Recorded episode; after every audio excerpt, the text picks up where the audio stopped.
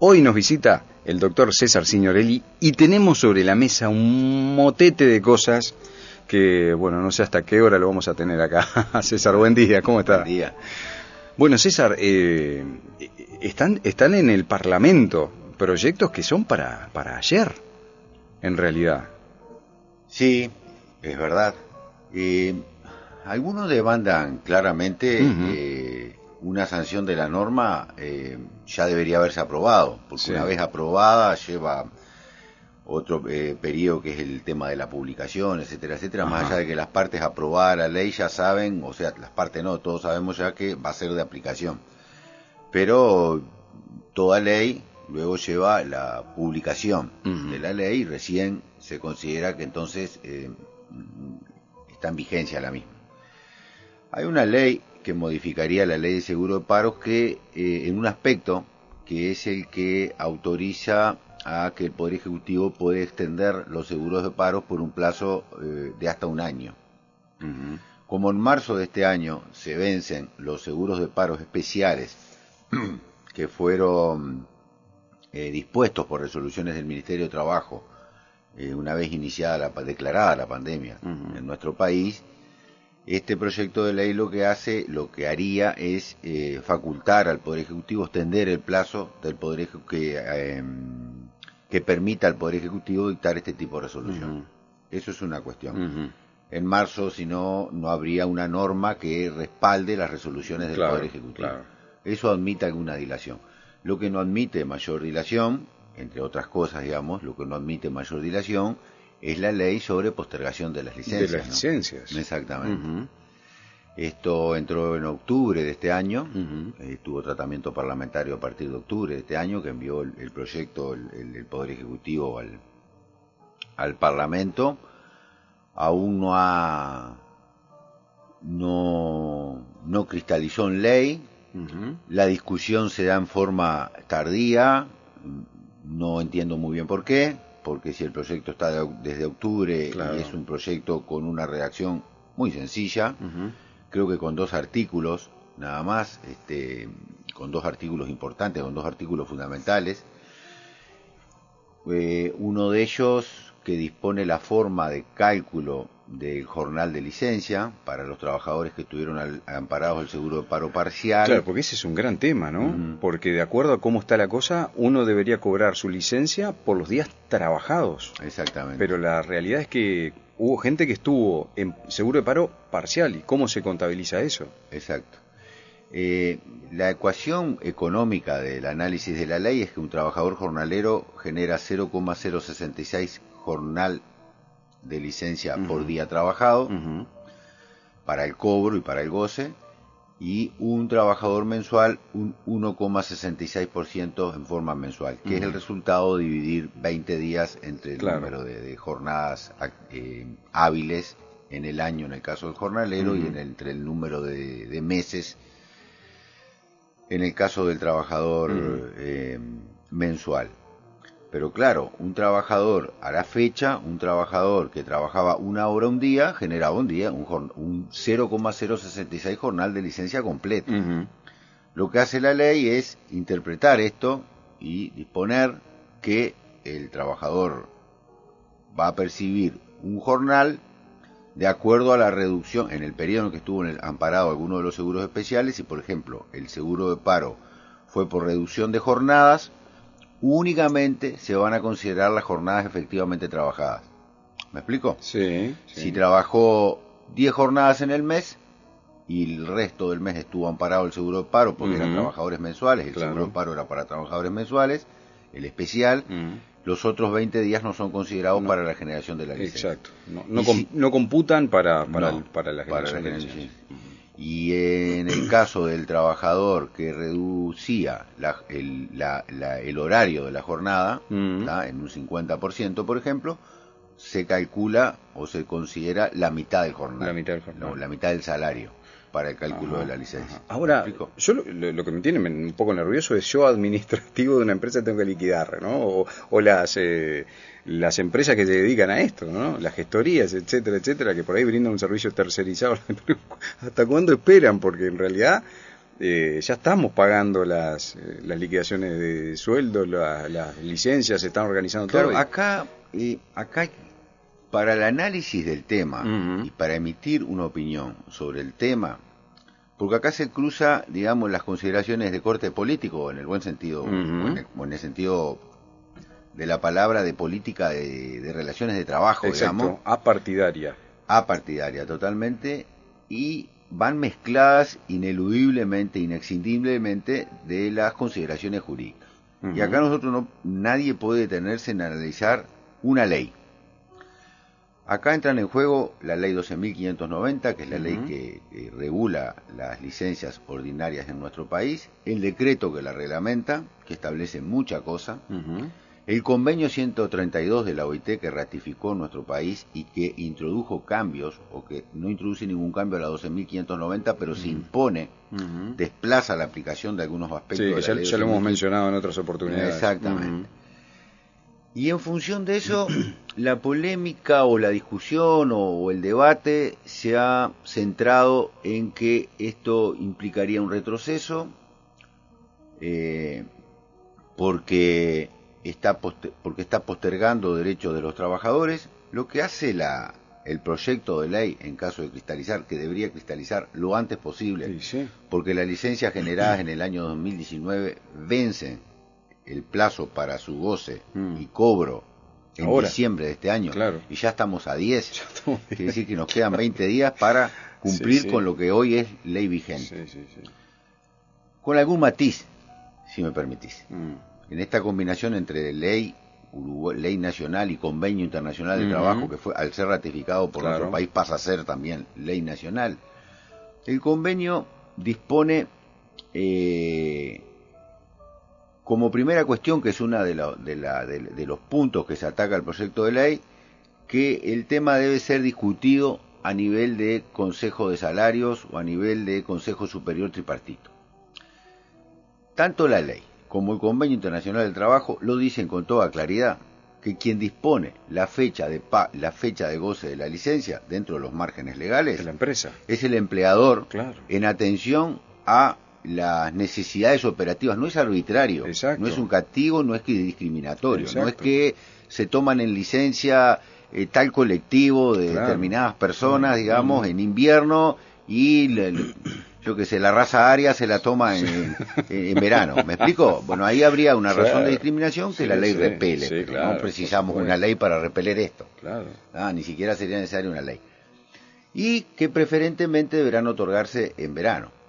Cuando se dice preferentemente, es lógico que una, eh, un hotel de, de- de- de- de- del este, No va a poder dar licencia. exactamente, Lo- ¿no? Los que venden cerveza o refresco no pueden dar eh, cerveza en verano. Eh, Por lo cerveza- cual el convenio es muy lógico. Mm. es muy lógico. Mm. Quien en definitiva dispone es el empleador y dice en consulta con el trabajador, ni siquiera dice con el colectivo de trabajadores. Claro, claro. en consulta con el trabajador. Con lo cual es de sana política empresarial Mm. disponer, bueno, mira, vamos a organizarnos en turnos, este año Claro. saliste en verano, o se fracciona la licencia Claro. en dos periodos de 10, Ujú. y bueno, eh, el año pasado salieron en verano este grupo, de forma de que la empresa siga funcionando Exacto. y no se desarticule el Mm. funcionamiento de la empresa. De tal modo, quien en definitiva lo dice expresamente, la normativa, el derecho positivo vigente en nuestro país dispone cuando se goza de la licencia es el empleador con los matices que acabo de mencionar. Con lo cual, en principio, este planteo eh, podría decirse que resulta un tanto extemporáneo, porque en, realidad entonces debió cuestionarse siempre que la empresa en- disponía, en porque todo caso, lo ha hecho. claro, en todo caso, el retroceso es apelar a eso ahora. ¿no? Es decir, estamos buscando algo que ya está en la tapa del libro y que no, no da mucho lugar a discusión.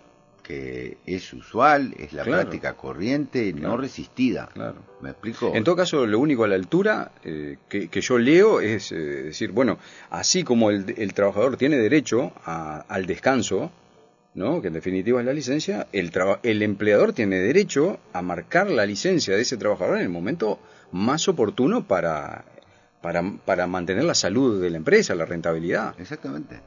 Exactamente. Exactamente. Está previsto en función de estas cosas. O sea, eh, la OIT, porque el convenio es de la OIT, esto Sí. fue es una norma que no es nueva, digamos, es la norma ya tiene muchísimos años, eh, evaluó todas estas consideraciones y en consenso entre gremiales, porque son representantes gremiales, empresariales, de trabajadores de los estados, consensuó una norma de este tipo, que es lo que se aplica. Ahora, ¿qué es lo novedoso?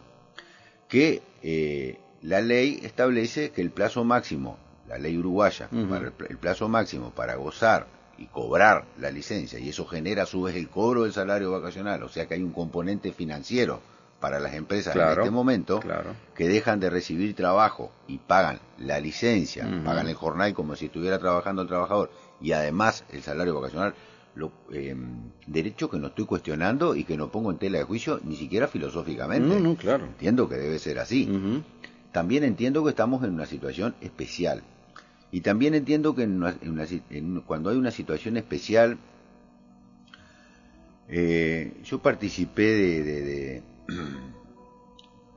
de un posgrado en, España en un momento de crisis, sobre todo el sur de Europa, y justamente se, así, se conocí de primera mano lo que es la legislación de emergencia. Y la legislación de emergencia muchas veces se permite, sin que esto implique cercenar derechos básicos, cierto apartamiento.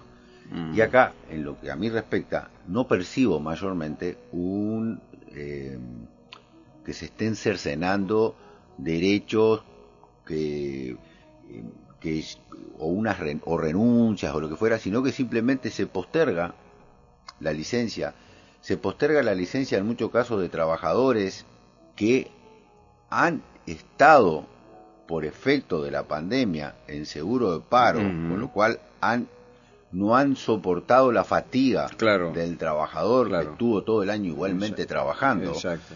Con lo cual incluso la, la, razón fundamental de la licencia se ve mm. contemplada, ya mm. se vio contemplada por una cuestión no deseada, por una cuestión no querida. Porque yendo a, la línea bien fría, eh, esa persona que estuvo en seguro de paro no estuvo trabajando, por tanto no está tan fatigado, y uno puede decir, bueno, sí, pero está estresado porque se le... Eso es otra cosa. Pero eso no es problema de la empresa, en definitiva. Eso es un, un, aspecto este, externo totalmente. Claro, por eso. De trabajo. Por eso, porque, porque yo he leído en algunos artículos que, que, parece que, que, se inclinan a eso. Sí, bueno, pero hay que compensar el estrés del trabajador que recibió menor...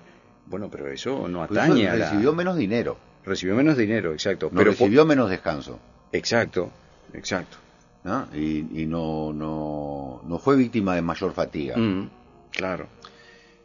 Y además, la norma es muy clara en cuanto a que, y acá, acá en realidad quien podría quejarse sería el empleador, digamos, es que quien decide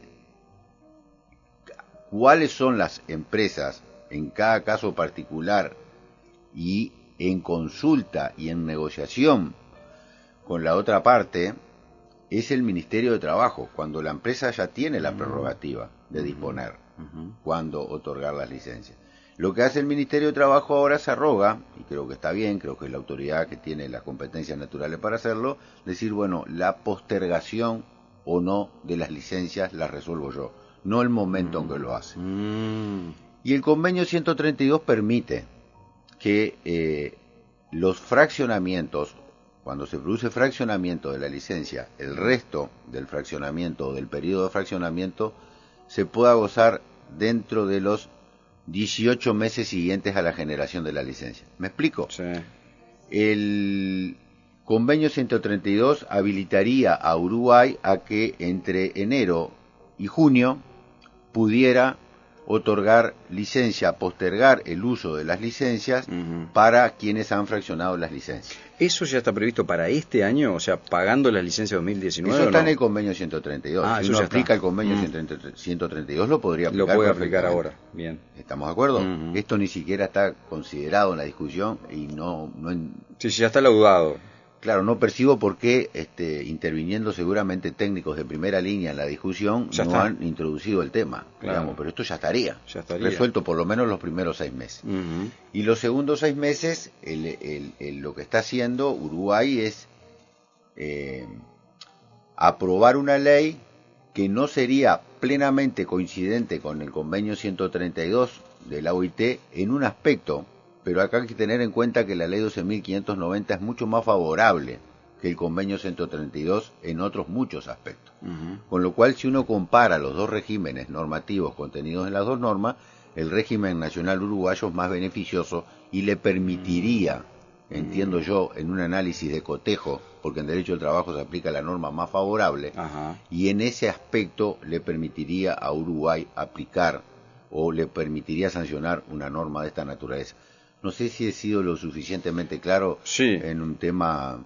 A, mí, a mí la, lectura que hago es que tenemos las herramientas y no las estamos usando. Están las herramientas, claramente. Eh, ya hay herramientas vigentes, eh, no han sido convocadas algunas de ellas, como te mencionaba, al debate. Eh, y el, las aclaraciones, digamos, han sido, si valga la redundancia, muy claras. Es una situación puntual para la licencia de un año en una situación puntual claro. que nadie puede desconocer que eh, nadie puede desconocer que eh, es absolutamente diferente que, que, que, tiene componentes que nadie los podía esperar porque en realidad no es solo una pandemia sino que el comportamiento de la enfermedad nos ha llevado a situaciones imprevisibles en cada momento desde, desde, marzo a la fecha y en el mundo desde diciembre a la fecha, esto viene cambiando con curvas de, comportamiento y esto es imposible que no afecte. Si afecta la actividad de un individuo, imagínate lo que pueda, no, es necesario que te lo diga, lo que pueda afectar en macroeconomía. En, términos globales, claro. sí, sí, totalmente, totalmente. Doctor César Signorelli, un placer como siempre. Algunos comentarios que nos llegan a, través del WhatsApp. Eh, bueno, agradeciendo la columna que ha sido muy ilustrativa para un tema que está ahí, en, el, en el latir popular. Muchas gracias, César. No, muchas gracias a ti.